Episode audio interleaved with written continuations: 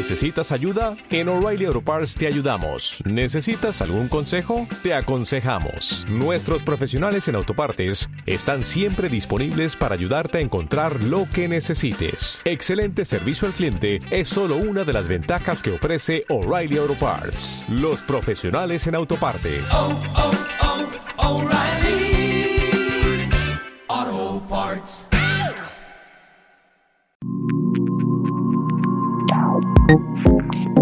Síguenos en www.radiovision.com.es.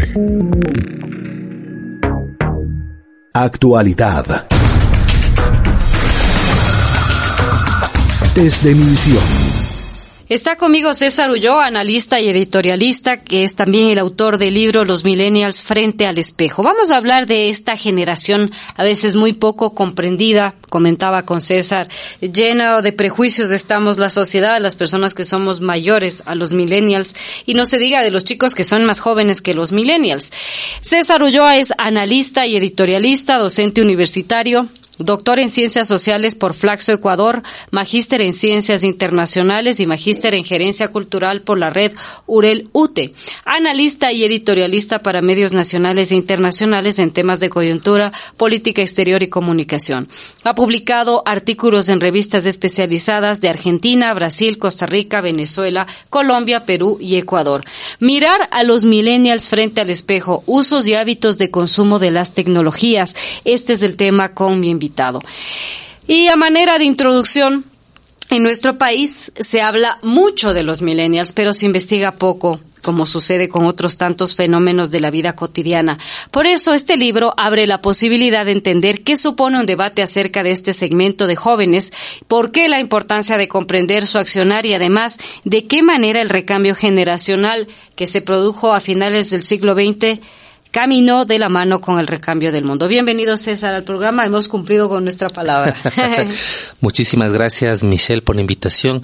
Siempre un cordial saludo a esa audiencia cautiva y cada vez que esté en crecimiento por las importantes iniciativas que haces en la radio y también en los medios digitales. Empecemos, sí, hablando de qué son los millennials y tú me explicabas un poco cuándo se acuña ese término, ¿no? Bueno, eh, tú dijiste algo al inicio de la entrevista que es muy valioso este es un tema del que mucho se habla, pero poco, se, investiga. Y claro, esta expectativa de salir del lugar común, salir, ¿no es cierto?, de la lectura prototípica, muy prefabricada de los milenios, me llevó a hacer una investigación que demoró cerca de un par de años. Se publicó un libro que se llama Los Millennials frente al espejo, eh, con el sello editorial eh, UDLA tomando en consideración algunas cosas que me parecen muy importantes mencionar. La palabra millennial es acuñada en 1987. Ya tiene su tiempito, ¿ah? estamos hablando de 33 años. Entonces quiere decir que no es una categoría o una definición, un concepto nuevo y que surge sobre la base de estudios de dos demógrafos, es decir, de gente que estudia cómo va creciendo eh, la población en el mundo y a qué ritmo y eso qué impacto tiene. El uno, William Strauss, que fíjate ya falleció, falleció en el 2007, y el otro, Neil Howie, que todavía sigue vivo, porque ellos les llamó la atención un hecho muy puntual, muy concreto.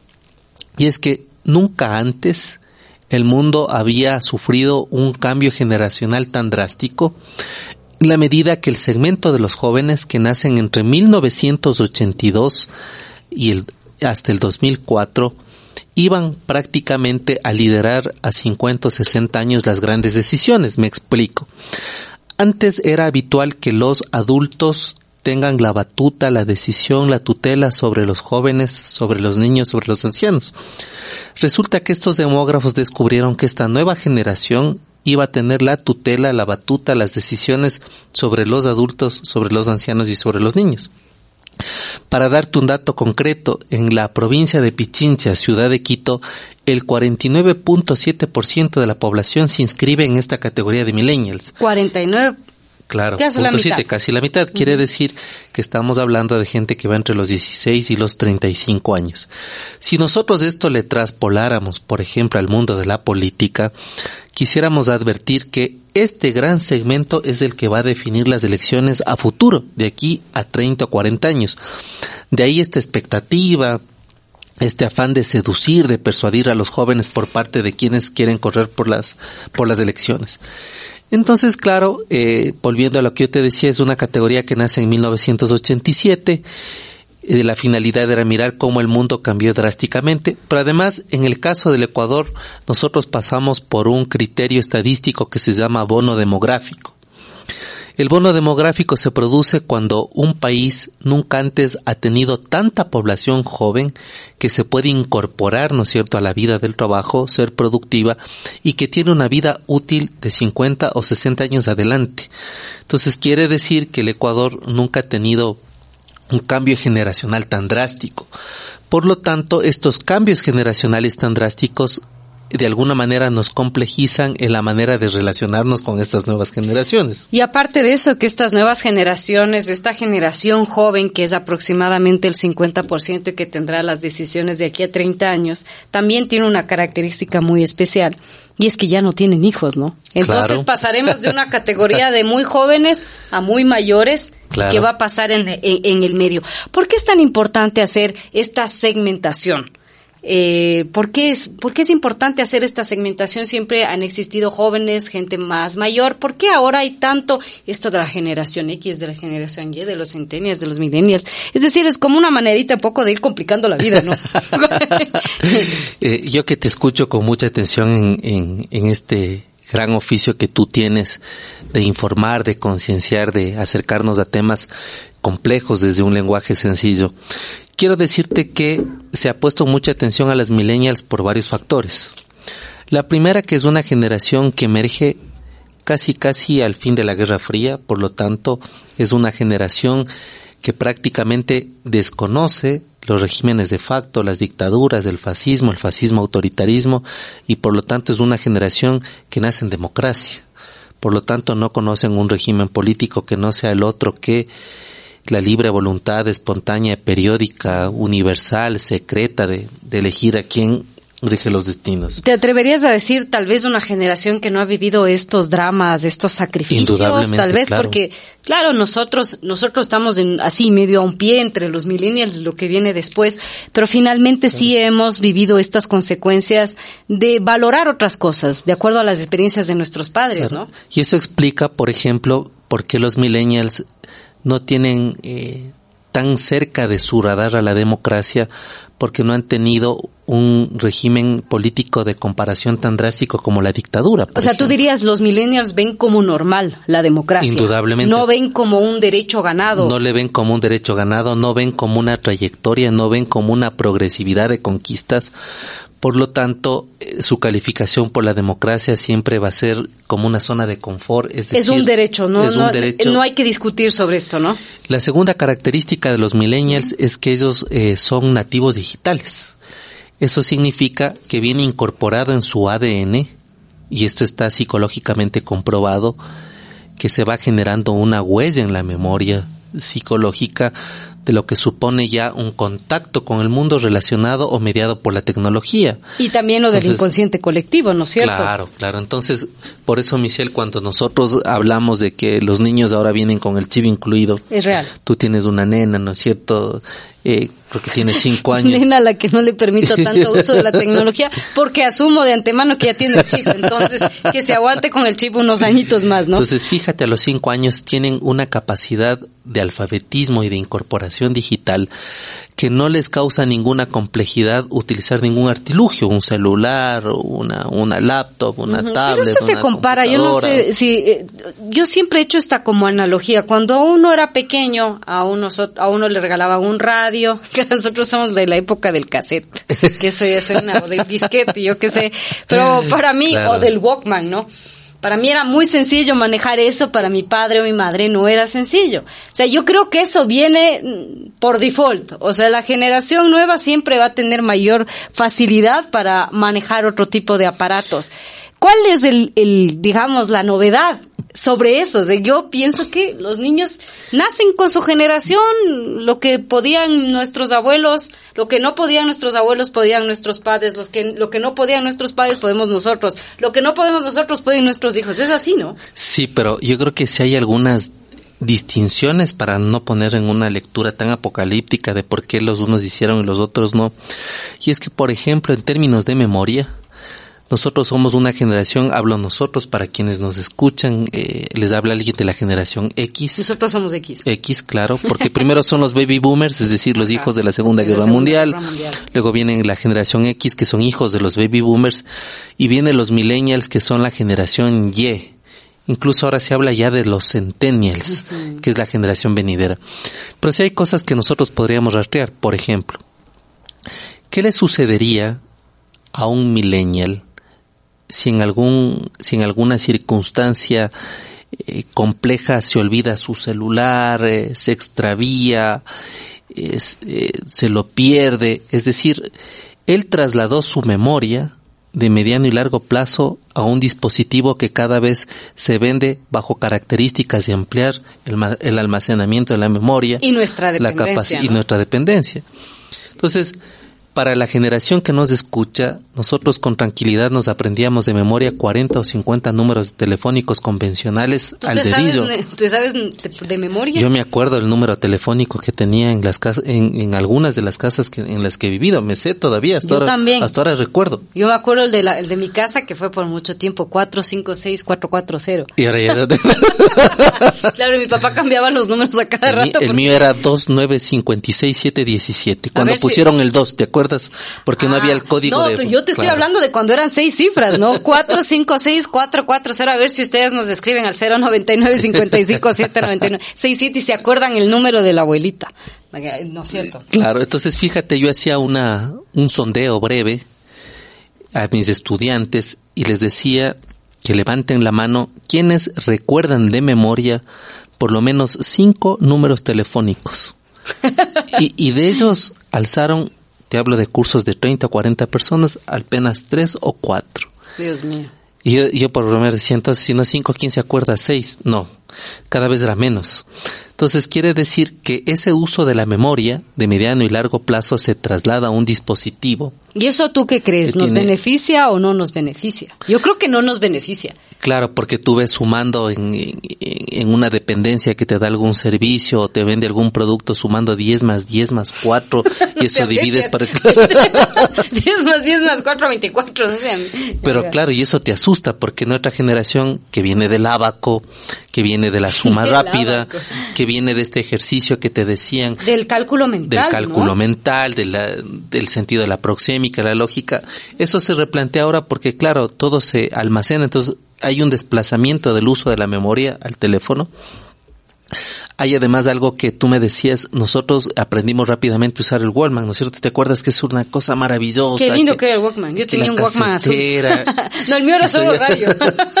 era chiquitita. Pero las funciones que cumplían estos artilugios tecnológicos que en ese momento era la más alta tecnología, no se comparan a los comandos o a la capacidad de procesamiento, de velocidad, de almacenamiento que tiene un celular. De hecho, eh, yo algo digo en este libro que se llama Los Millennials frente al espejo, y es que muchos de nosotros cambiamos de teléfono sin siquiera ni siquiera haberle aprovechado al teléfono que lo cambiamos en un 50 o 60% de la tecnología que tiene. ¿Tú cuándo le, le, despachas a tu teléfono, César? O sea, me tocó despacharle porque se me cayó, se rompió el display, o sea, pero, pero yo diría que...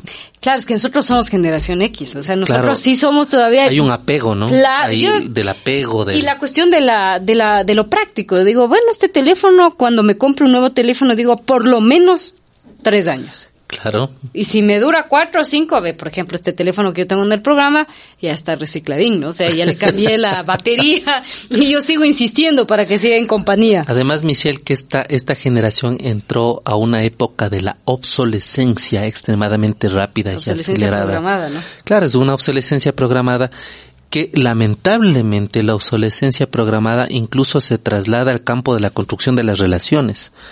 Por eso, eh, claro, filósofos como Sigmund Bauman, como y como otros han hablado la sociedad líquida, ¿no es cierto? El amor líquido, la política líquida. ¿Cuál sería La sociedad sin compromiso. La sociedad sin compromiso, nadie se compromete más que con uno mismo y por lo tanto aquello que es duradero eh, nos causa escalofrío, nos causa como cierto temor, porque claro, eh, si uno revisa, por ejemplo, en, lo que el INEC nos da, que es la, la fuente oficial de la estadística en el Ecuador, tú te das cuenta que cada vez las personas, las que se casan, deciden hacerlo cada vez con, con mayor edad, pero hay un gran porcentaje que cada vez decide construir relaciones desde otras características que no significa el compromiso, ¿no es cierto?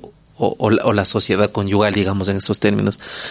Entonces, esta generación que es nueva, insisto, tiene eh, varias particularidades que es ser nativos digitales, son herederos de derechos civiles y políticos, pero también son herederos de lo que las otras generaciones no han hecho bien, porque nosotros heredamos directa o indirectamente un mundo extremadamente contaminado, por ejemplo. El hecho del calentamiento global es cierto. Es, es una generación que se apega mucho por las causas claro, hace 30 o 40 años nadie salía a hacer eh, marchas multitudinarias o grandes concentraciones. Como hemos visto por el Día de la Mujer a nivel global. Por el Día de la Mujer, por la defensa de los animales, por la defensa del planeta. Entonces es una generación que tiene una conciencia en derechos de cuarta generación muy distinta a la generación de los baby boomers y a la generación de la de los X. Entonces también es una generación que hereda algunas cosas que no hicimos bien que no hicieron bien las generaciones, porque recuérdate tú que las grandes chimeneas están en los países más desarrollados, que son los que cada vez se resisten a firmar los acuerdos climáticos, como el acuerdo de Kioto. Claro, Estados Unidos, Rusia, China, que, son, que están las grandes chimeneas del mundo. Entonces es una generación que también eh, apoya estas causas y también apoya una causa que es... Ahí está Greta, ¿no? Que es como una gran representante, ¿no? Es, es como nosotros antes decíamos esa persona icónica, ejemplar, paradigmática, ahora es influencer, ¿no es cierto? Es un influencer porque además si hay algo que esta generación tiene a su uso es la capacidad de viralizar emociones, pensamientos, ideas, de configurar la realidad en cuestión de segundos y de actualizar la realidad sistemáticamente en cuestión de segundos. Hay una cosa que me parece sumamente positiva y hace un momento nos escribía Silvio Vallejo, dice, yo no puedo olvidar a mi Nokia, lo amaba, nada se compara, amor eterno, se me cayó en un piso 7 y no pasó nada.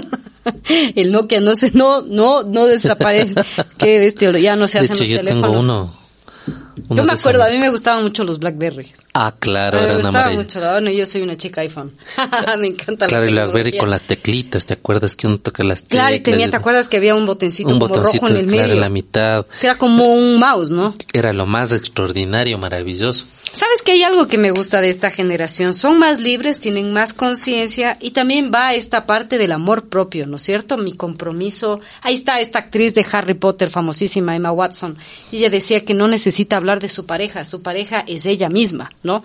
Ella está comprometida con ella misma, lo cual me parece positivo. Yo pienso que la base del amor eh, para otra persona es la admiración, pero creo que debemos empezar antes por el amor propio. Por la He libertad. por la libertad. He visto chicas jóvenes que yo me quedo sorprendida y me, me encanta esa forma tan práctica de ver la vida. Conozco una chica que vivía cuatro años con su novio. El chico estaba en otras, en otra, en otra onda, así una parte del arte, que no sé qué, estaba esperando que le caiga la inspiración, y ella en cambio una chica muy trabajadora, muy ejecutadora. Al cabo de un tiempo se cansó. Y dijo, este chico no va más, no me colabora económicamente, no sé qué, no está soñando en un proyecto que no se realiza nunca, adiós. y, y- y al otro día encontraba con otra chica Claro. igual, que tienen exactamente la misma edad, 32, 33 años, sin mucho rollo, acabó. En cambio, nosotros, nuestra generación es como mucho más romántica, ¿no? Es como, no, esperemos, no sé qué, que la situación cambie, ya se acabó, punto. No me aportas, no me estás dando lo que yo necesito, continúo con mi camino, ¿no? ¿Qué piensas tú? Claro, bueno, yo creo que la construcción de las relaciones en términos emocionales, sentimentales, eh, inaugura una época diferente, totalmente distinta. No está mal quererse a uno mismo No, no, claro, de hecho, de hecho, la constitución de parejas, que no significa casados, sino la pareja, La convivencia, es una forma anterior a cualquier otra decisión que implique un compromiso mayor, por ejemplo. Pero también yo quería decirte que los millennials tienen una cosa interesante que puesto en discusión a las ciencias sociales, a la psicología y a la sociología de algunos aspectos como los siguientes. Por ejemplo, eh, ha surgido, no exclusivamente los millennials, sí porque ellos son eh, nativos digitales en su porcentaje, la mayor población del mundo, algo que se llama el anomofobia, que es no mobile fobia, es decir, una serie de síntomas que los sujetos comienzan, ¿no es cierto?, a sentir, a adquirir a partir de la dependencia excesiva que se tiene, por ejemplo, con el celular. Y claro, cuando, cuando hacía yo el libro, una de las preguntas claves que yo les eh, trataba de, trataba de investigar en, en, los estudiantes universitarios era este apego que tienen, esos usos y hábitos que tienen de la tecnología, ¿no es cierto? Entonces, claro, eh, lo primero que hace alguien cuando se levanta es mirar su celular y lo último que hace alguien es mirar su celular. Es decir, hay una relación sujeto-objeto que ahora prácticamente es, se podría decir, es, es inevitable de estudio, pero además las horas que uno convive con la tecnología también es algo que de alguna manera ha reconfigurado las generaciones en las generaciones donde no había celular, es decir, donde había una computadora, podría haber un chat, podría haber correo electrónico. Odio los pero, grupos de WhatsApp. Pero claro. pero fíjate que Ay, ahora, en cambio, esto de estar 24/7, 24/7, 365 ha hecho que se distorsione el sentido de la interactividad y la interconectividad por una suerte de esclavización donde el sujeto está prácticamente haciendo del teléfono una extensión de sus sentidos. Entonces, ¿qué sería decir, la nomofobia? La nomofobia es cuando una persona tiene adicción al teléfono. Es decir, hay síntomas, ¿no es cierto? Está mirando más de 100 veces al día el teléfono, saca, mire, saca, mire, aun cuando no les llega un mensaje, por ejemplo. Yo conozco varias de estas personas y que no necesariamente son millennials. y ya me, ya me causa, yo comienzo ya, ya, claro. ya, ya, ya me comienzo a enojar. O sea, realmente cuando tú ves a una persona que no deja para nada claro, y hasta una. que se va con el celular por otro lado para que le dejen en paz. La otra es que estas personas comienzan a caer en pánico, en cierta ansiedad cuando van a algún lugar y lo primero que tratan de buscar o de preguntar cuando entran a un lugar es que si hay ¿Tiene una conexión, conexión wifi? wifi. Que es cierto que es o la eso. otra es dónde puede conectar el teléfono Cierto, para hacer la ¿no? recarga. Es verdad, sí. No, yo no pregunto lo del wifi ni, Entonces, ni dónde está el... entonces la una es sacar innecesariamente el teléfono cerca de 100 veces, la otra es buscar si hay conexión, la tercera es buscar dónde le recargo y la cuarta es caer en una situación de pánico si el teléfono se le olvidó en algún lado o si lo perdió puede ser que alguien se haya olvidado en su casa el teléfono. A mí me da miedo porque tú tienes mucha información ahí. Sí, claro. Y que, que, si cae en manos de alguien, ah, lo que claro. es un peligro, ¿no? Bueno, de hecho, la vida, la vida, hay una de las cosas interesantes de esta generación es que nos pone a discutir entre la frontera entre lo íntimo, lo privado y lo público. Porque claro, la información en las redes sociales, en un mundo digitalizado, donde se viraliza muy rápido, donde la exposición eh, pública o el mundo de la imagen de alguna manera hace que la gente sobredimensione las cosas que en la, en la cotidiana se realiza, hace que muchas personas vayan perdiendo eso de de qué se publica y qué no se publica, ¿no es cierto? Y las tonterías que se hace, yo leía en Entonces día... me voy al baño, me tomo una foto, sí. me voy al restaurante, me tomo el una plato foto. de la comida. Eh, hay un plato de la comida, tomo la foto, me encuentro con... Entonces, claro. Fíjate que el domingo leía en Diario El País de España que una adolescente de 14 años se cayó por una claraboya, se su, estaba en la casa de sus abuelos, se Claro. va a tomar una selfie en, en la parte de arriba del edificio, pisa una claraboya y se va para abajo siete pisos, muerta. Uh, muerta, o sea, 14 años. Y de ahí veía un hilo de artículos de cuántos chicos y chicas han muerto por hacerse el selfie en la cascada, por hacerse en el filo uh, de... claro. Una estupidez, ¿no? Que y a la final... Ah, y otra cosa que es el otro día estaba en un concierto de Alejandro Sanz que me invitaron. Y yo veía que había un montón de gente que filmaba todo. Y yo soy de esas personas, digo, ¿cuándo vas a volver a ver ese video? O sea, hay cosas que digo, ¿para qué voy a filmar si no voy a volver? Y, de, y también me estoy perdiendo realmente ese momento, ¿no? Y eso Claro. ha incluido los hijos, ¿no?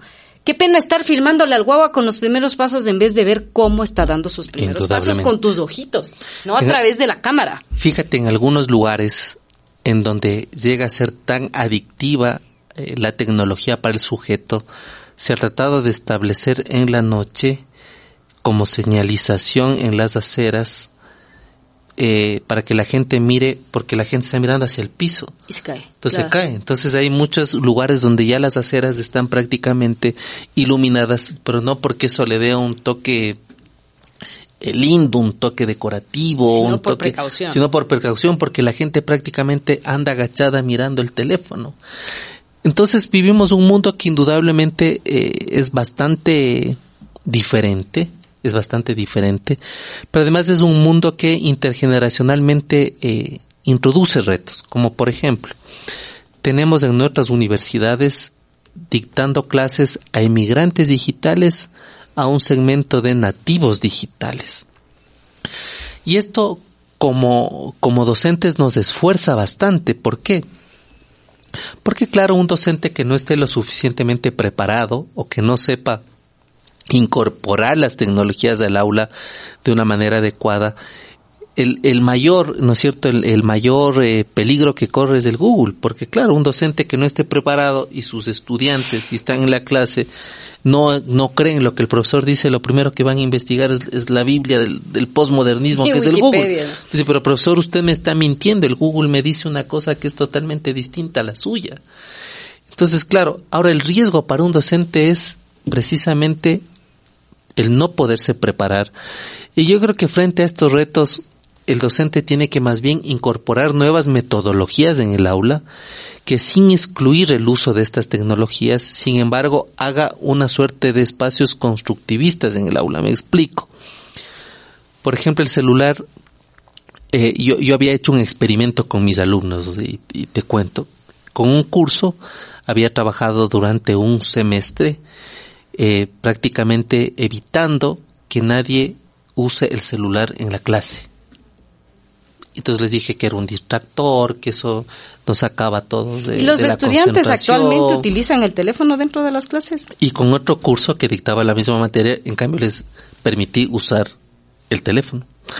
Curiosamente el rendimiento en términos de atención, de comprensión, de libertades fue mejor para el curso que tenía el celular Al lado. al lado. Claro, porque además evitabas esta, esta ansiedad, esta cuestión, pero además incorporando, incorporando la tecnología. Por ejemplo, vamos a hablar, se me ocurre, de la caída del muro de Berlín.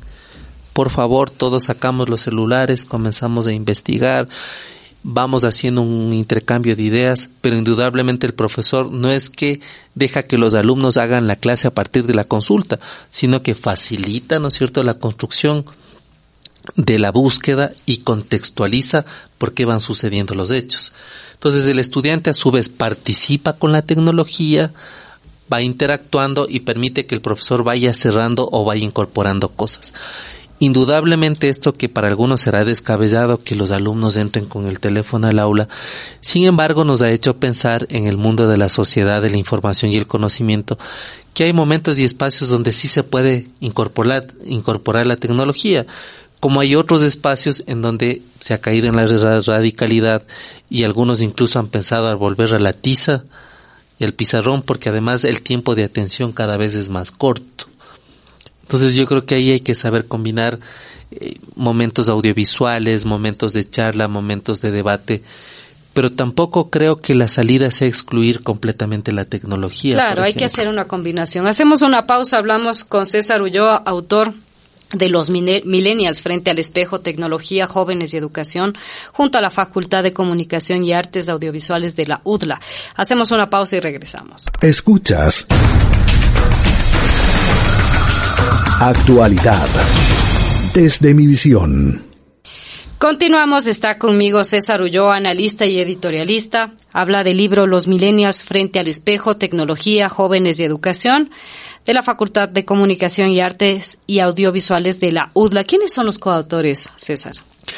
Bueno, son varios coautores. y Creo que el libro tiene una, una bondad que es bastante interesante y es que los coautores es un grupo de estudiantes y también de profesores que a lo largo de dos años fuimos haciendo la investigación. ¿Por qué recalco sobre todo el papel de los estudiantes? Porque nosotros no podíamos diseñar instrumentos de investigación siendo migrantes digitales sin comprender la lógica de los nativos Claro. digitales. Entonces ahí hubo un aporte muy interesante de, por ejemplo, Carla Cuadrado, alguien que, de Ricardo Gallegos, eh, de Solange Flores, que con ellos fuimos construyendo los instrumentos para las encuestas, con ellos fuimos construyendo todos los las técnicas y los instrumentos para los grupos focales, para la observación participante y no participante, porque el otro era darle al libro una, una mirada adultocéntrica de un segmento que requería también cierta empatía, cierto grado de sintonía con, con la generación que estudiábamos. Entonces, claro, era súper interesante porque al comienzo uno comienza a mirar eh, el libro como con hipótesis, con teorías, con literatura, que además no necesariamente sintonizan con nuestro contexto, porque, por darte un ejemplo, no es lo mismo un millennial neoyorquino que vive en Manhattan que un millennial neoyorquino que vive en el barrio chino, o sea, no es lo mismo un millennial que nació aquí. Que nació aquí, es decir, también la categoría puede pecar de muy generalista cuando también, por ejemplo, hay esos otros no millennials que no los miramos, por ejemplo, los millennials que están reclutados por las FARC, los millennials que viven en conflictos como el de Siria, los millennials que de alguna manera están en una una cultura ultraconservadora, fanática, religiosa de algunos países del Oriente, ¿no es cierto? Entonces, esta categoría que es anglosajona norteamericana, sin embargo, hay que tratar de, mirarla bien porque uno dice, a ver, millennials ecuatorianos, pero no son los millennials norteamericanos. Claro, los millennials ecuatorianos todavía sus padres o su gente le reclama para que deje el teléfono. En cambio, en otros países ya está incorporado totalmente eso y es absolutamente natural, ¿no? Entonces yo creo que ahí eh, nosotros hacemos una precisión en el libro que estamos hablando de unos millennials ecuatorianos la investigación se hizo en tres universidades, estudiantes de la Universidad Central del Ecuador, de la Universidad de las Américas y de la Universidad Tecnológica Equinoxial. De carreras de comunicación. De carreras de comunicación. Casos de estudio. Casos de estudio porque además nos interesaba mucho estudiar a los estudiantes de comunicación porque de alguna manera ellos en su ejercicio profesional tienen mayor contacto con las tecnologías. Es decir, están en, en un mundo, además que nosotros vivimos en un mundo hipercomunicado. O sea, vivimos un mundo hipercomunicado donde todo está prácticamente cargado de connotación, de significado, de simbología. Creo que una de las cosas que caracteriza a nuestra época es esta dinámica de estar conectado todo el tiempo. Y claro, nuestra huella digital o nuestro sentido de construcción identitaria no solo es la vida offline lo que pasa afuera, sino mucho de lo que se construye en la vida online. Es decir, cómo se comienza a modelar, a modelar la identidad, la personalidad de las personas en temas de imagen por lo que publica en Facebook, por los comentarios que deja en Twitter, por las fotos que sube en Instagram y cómo se van generando también en esta época estas tribus digitales, ¿no? Los facebookeros, los youtubers, los instagramers. Que se reducen pertenecer, ¿no? Claro, claro. Que se resumen en pertenecer. Claro, que se No sé si a ti te pasa, César, pero para mí eh, hay un grado como de seguridad que te da el celular. En mi caso, con una hija pequeña, saber que está en el colegio o bien. O ya, por ejemplo, fines de semana.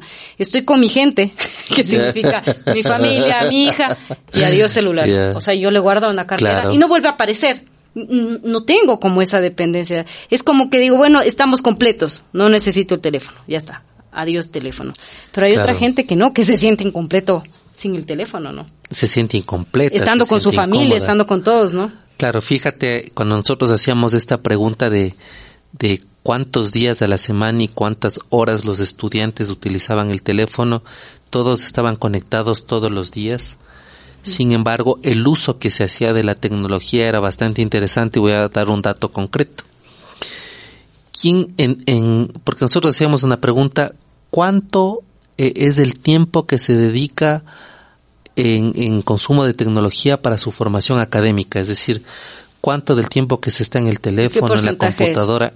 Esta es una locura porque además lo primero que hacen los chicos en términos de, de hábito de consumo de tecnología son las redes sociales que es un... Claro, Para mí es una perdedera de tiempo. Claro, las redes sociales ocupan entre un 60 y 70%. Es altísimo.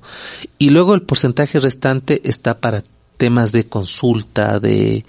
Además nosotros vivimos la sociedad del Wikipedia, ¿no? O sea, es una locura porque, porque además la primera entrada a la información es Wikipedia y luego alguien que tenga un poco más de conciencia o en profundidad de mirar las cosas irá explorando bases de datos, qué sé yo, de artículos, de revistas indexadas o libros, etcétera, etcétera.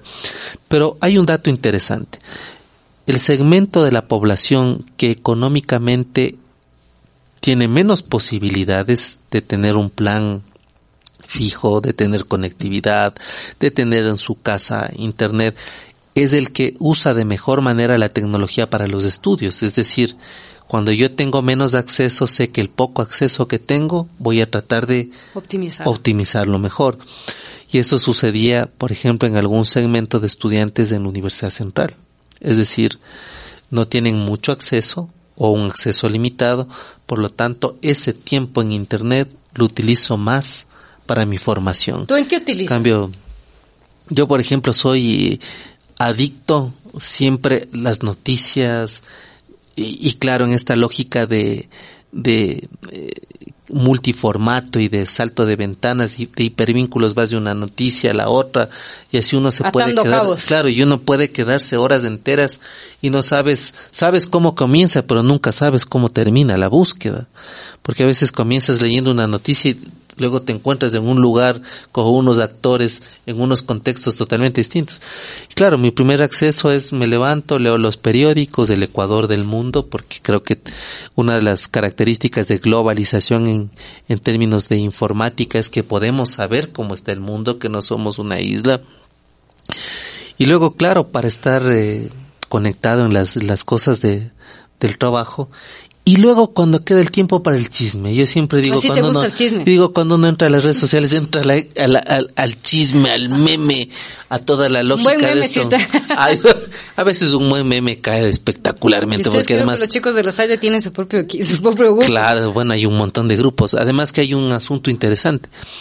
No digo que el meme sustituya la, a la caricatura, pero el meme, en cambio, tiene una capacidad tan interesante porque para ser caricaturista tenías que tener como un sentido artístico de dibujar, de hacer unas pinceladas, de- pero en cambio ahora tienes unas propias aplicaciones donde, donde se puede hacer memes.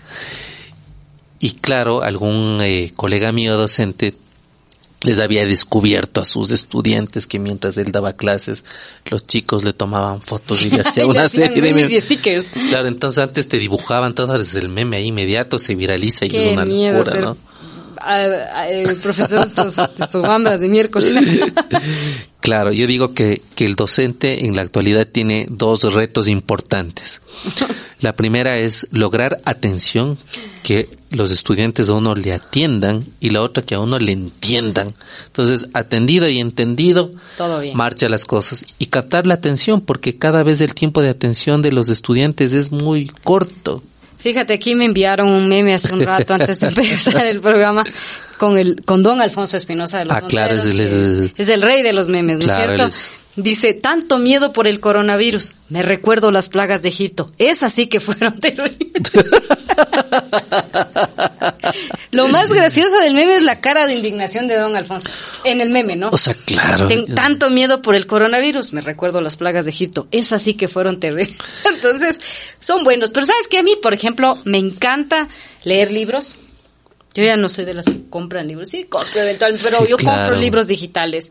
Me encanta escuchar los podcasts de diferentes radios del mundo. Evidentemente leer la prensa, aunque te confieso que me, yo leo la prensa digital, pero me cae súper mal la publicidad que sale y le tapa de ahí el Ah, comercio. claro, y luego el clic. Tú entras, paga ahí la foto de no sé qué y tienes que cerrar. Eso me estorba. No, pero bueno, te toca para poder leer. Pero yo creo que hay diferentes funciones. Yo soy muy poco de redes sociales. El WhatsApp, lo mínimo indispensable que tiene que ver con el trabajo, punto pelota. Adiós. Y escuchar música. Tal Ah, lo utilizo yo al teléfono. Pero claro, bueno, yo digo, el, el teléfono se ha vuelto, se ha vuelto como esa herramienta, ¿no? Esa herramienta, porque además, incluso en términos forenses o en investigaciones donde ya hay criminología y todo eso, muchas de las cosas se resuelven a través de lo que está en el teléfono. O sea, también, o sea, el teléfono implica un mundo de locura. Siempre y cuando Y- tengas la clave, ¿no? Claro. Porque Pero bueno, o sea, ahora hay gente que te abre las, los teléfonos y hay una cosa. pero hay gente que de- no. O sea, yo locura. conozco casos de gente que ha perdido a un pariente y ya. Y no pueden abrir el iPad, ni el teléfono, ni absolutamente nada, ¿no? Sí, ahora hay, hay un tema que es interesante y tú recordarás que este politólogo que falleció, que dejó un gran legado para, para quienes lo estudiamos, Giovanni Sartori, en su famoso libro El Homo Videns, una sociedad teledirigida, él nos anticipaba la forma acelerada como la pedagogía de la mirada iba cambiando, porque claro, pasamos de un, de un sujeto que construía de manera experimental, vivencial la realidad, el conocimiento, ahora una pedagogía de la mirada audiovisual, el video, y ahora una mirada que yo diría que es, es audiovisual, pero además cada vez más comprimida. Porque fíjate que la campaña de las campañas de publicidad, como la propaganda política, ya no son grandes spots, ya no es gran, gran tiempo, es decir, son cosas muy ligeras, ¿no? Impacto, ¿no? Mientras más impacto fuese, mientras más rápida la lectura, mientras más digerible, es mejor. Y por otro lado, la lectura que se hace en las nuevas generaciones también es una lectura escáner.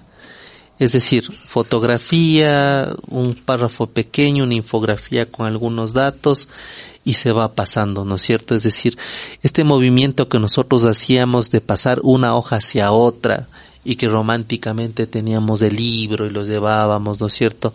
Ahora en cambio esto es, esto es la tecnología touch, vas pasando a manera escáner eh, la información y eso hace que también nuestra pedagogía haya cambiado en términos de en términos de aprendizaje, ¿no? Creo que hay muchos retos, hay muchos retos para para entender esta generación de los millennials. A propósito de esto, ¿dónde podemos encontrar los millennials frente al espejo, tecnología, jóvenes y educación de tu autoría? Este libro está en todas las eh, librerías de la Universidad de las Américas.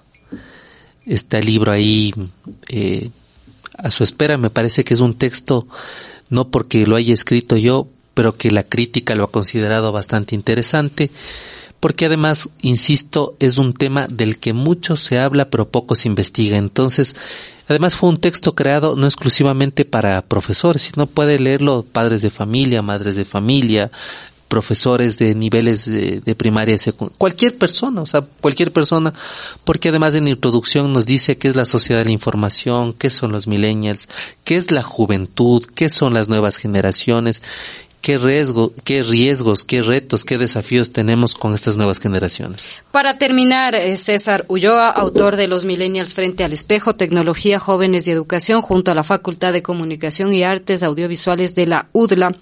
Em, ¿Qué hacer? ¿Qué pasa con los analfabetos digitales? Que también lo mencionas de tu libro. Hablas también de esta brecha digital, qué es la brecha digital, también estos profesores que eh, son análogos por poco frente a los estudiantes que son digitales, pero el analfabetismo digital, porque hay una buena porción de la población que simplemente no se lleva. Yo te pongo casos, ¿no? Cuando hay que renovar una visa, por ejemplo, saca la visa de Canadá. Qué lío de visa.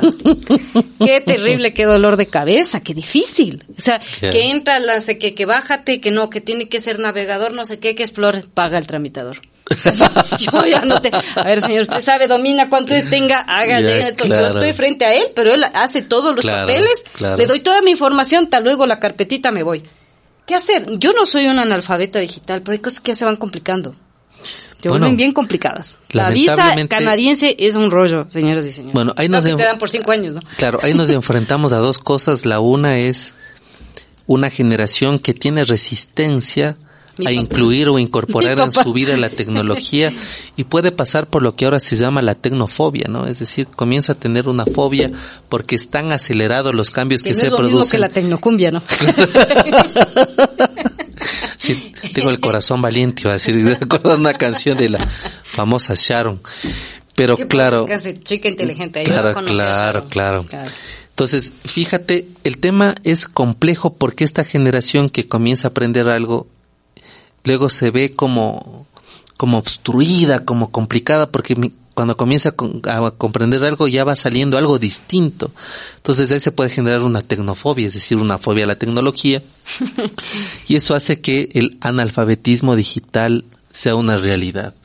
Pero el analfabetismo digital no solo es misel en personas adultas mayores o personas que de alguna manera tienen resistencia, sino también a un segmento de la población que no ha tenido acceso a lo que en la educación del futuro se, se necesita para incorporarse.